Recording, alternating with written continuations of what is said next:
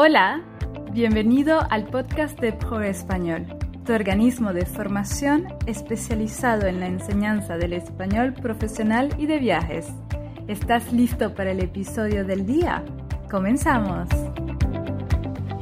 Hola a todos, bienvenidos a este episodio del podcast en donde vamos a hablar del verbo faire en francés que no siempre se traduce por el verbo hacer en español.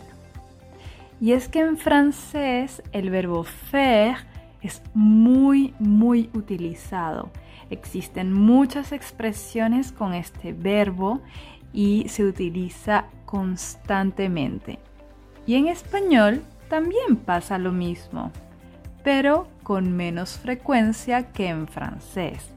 Y en algunos casos intentar traducir una expresión con faire por hacer en español puede ser mal comprendido e incluso puede ser motivo de risa o un poco vergüenza. Te lo voy a comentar en este episodio. Voy a dividir el episodio en cinco secciones cuatro traducciones de faire por un verbo específico y una última sección con expresiones muy comunes que tienen un verbo preciso para traducir toda una expresión. Comenzamos con la primera parte, cuando faire se traduce por el verbo dar en español donner. Por ejemplo, en francés, cuando visitamos a nuestros abuelos, por ejemplo, podemos faire un bisou o faire la bise. En español no hacemos los besos. En español damos un beso a los abuelos, por ejemplo. O también con los abrazos. Faire un câlin se traduce por dar un abrazo. Yo doy un abrazo a mis padres. Otra expresión que se utiliza con faire en francés es faire peur. En este caso, en español decimos dar miedo. Por ejemplo, esta película me da miedo. Ahora vamos con la segunda opción, en donde faire se traduce por tocar. Y aquí lo encontramos con frecuencia en un contexto musical. Porque en español no decimos faire de la musique, decimos tocar música. Nosotros tocamos la música Sí, es un poco curioso porque la música no, no se puede tocar, es intangible. Pero lo que queremos decir es que tocamos literalmente un instrumento musical. Por ejemplo, faire du piano en español sería tocar el piano o tocar la guitarra. Entonces, con la música Normalmente faire se traduce por tocar. Recuerda que en la descripción de este episodio tienes un resumen de todo lo que comento aquí. Yo te recomiendo concentrarte en tu comprensión auditiva y después puedes mirar la transcripción en la descripción de este episodio. Vamos con el tercer uso de faire que no se traduce por hacer en español. Aquí vamos al contexto de los deportes. En español, por ejemplo, faire du football se traduce por jugar al fútbol. Aquí utilizamos el verbo jugar. O faire du tenis se traduce por jugar al tenis. Vamos con el cuarto uso de faire, que se traduce de una manera diferente en español.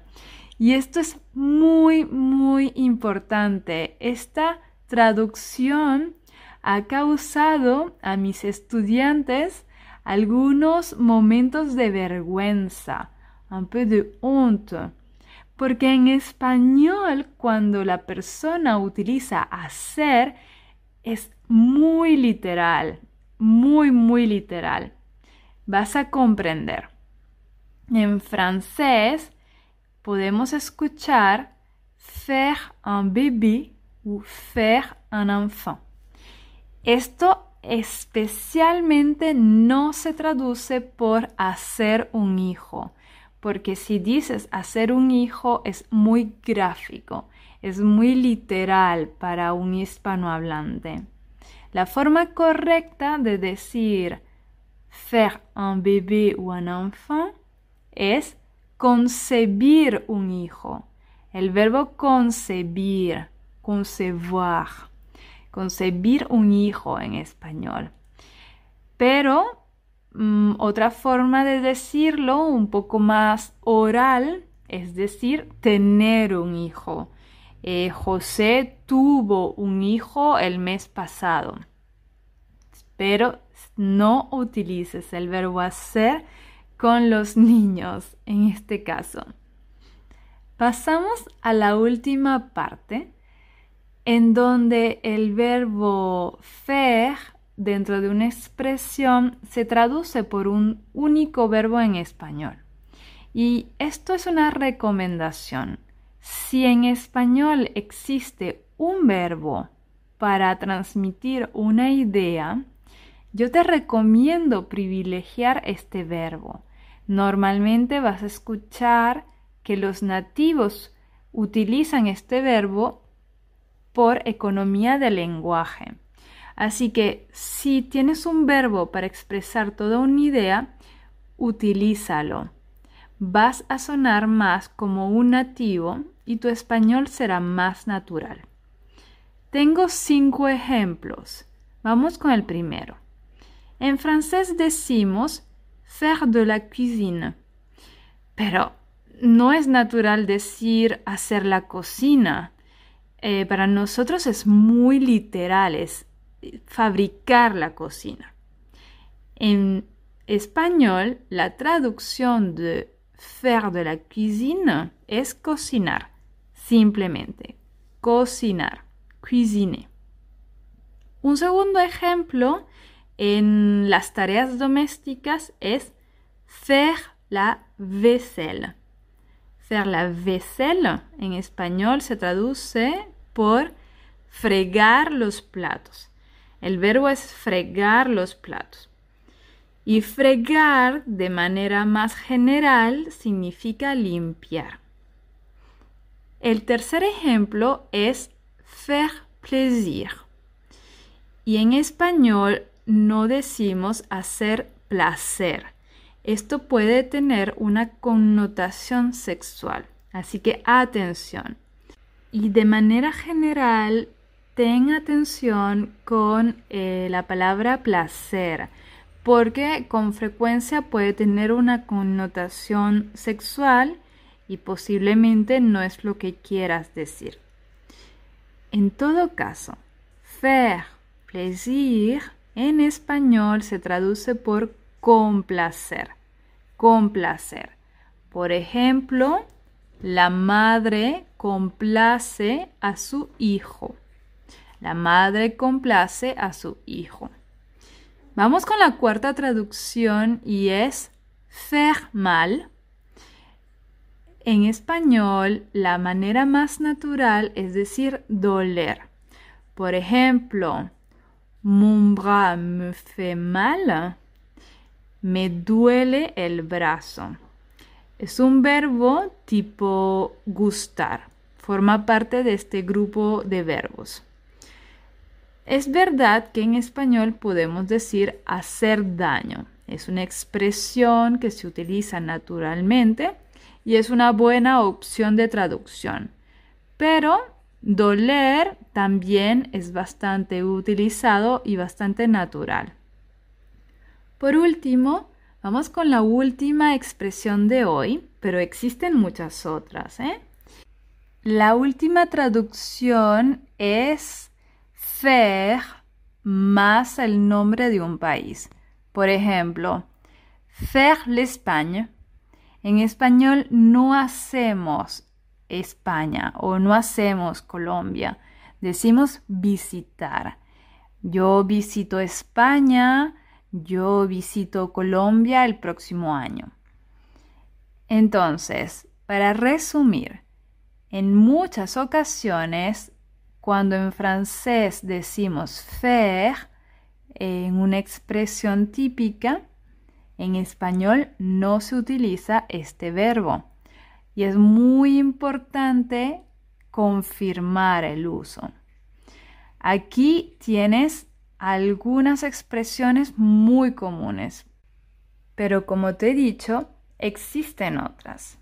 No obstante, mi recomendación es aprender cada uso poco a poco e integrar un nuevo uso cada vez. Recuerda que la práctica y la constancia son la clave del éxito. Este es el tema de nuestro episodio precedente.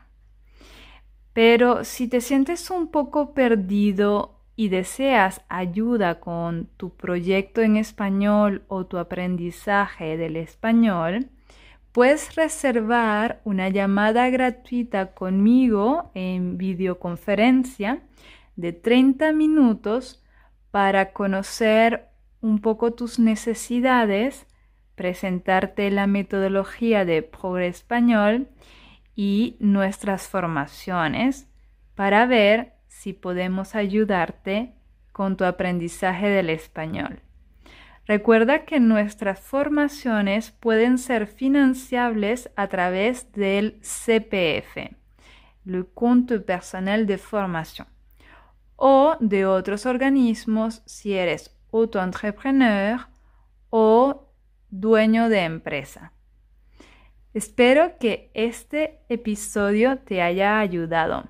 Recuerda que tienes el resumen en la descripción de este episodio y también en nuestro blog en progrespañol.fr.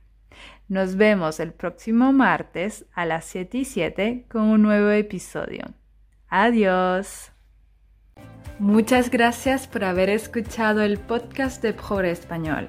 Si te ha gustado, por favor déjanos una evaluación de 5 estrellas en Apple Podcast, en Spotify o en cualquier plataforma de escucha de podcast. Nos vemos en el próximo episodio. Adiós.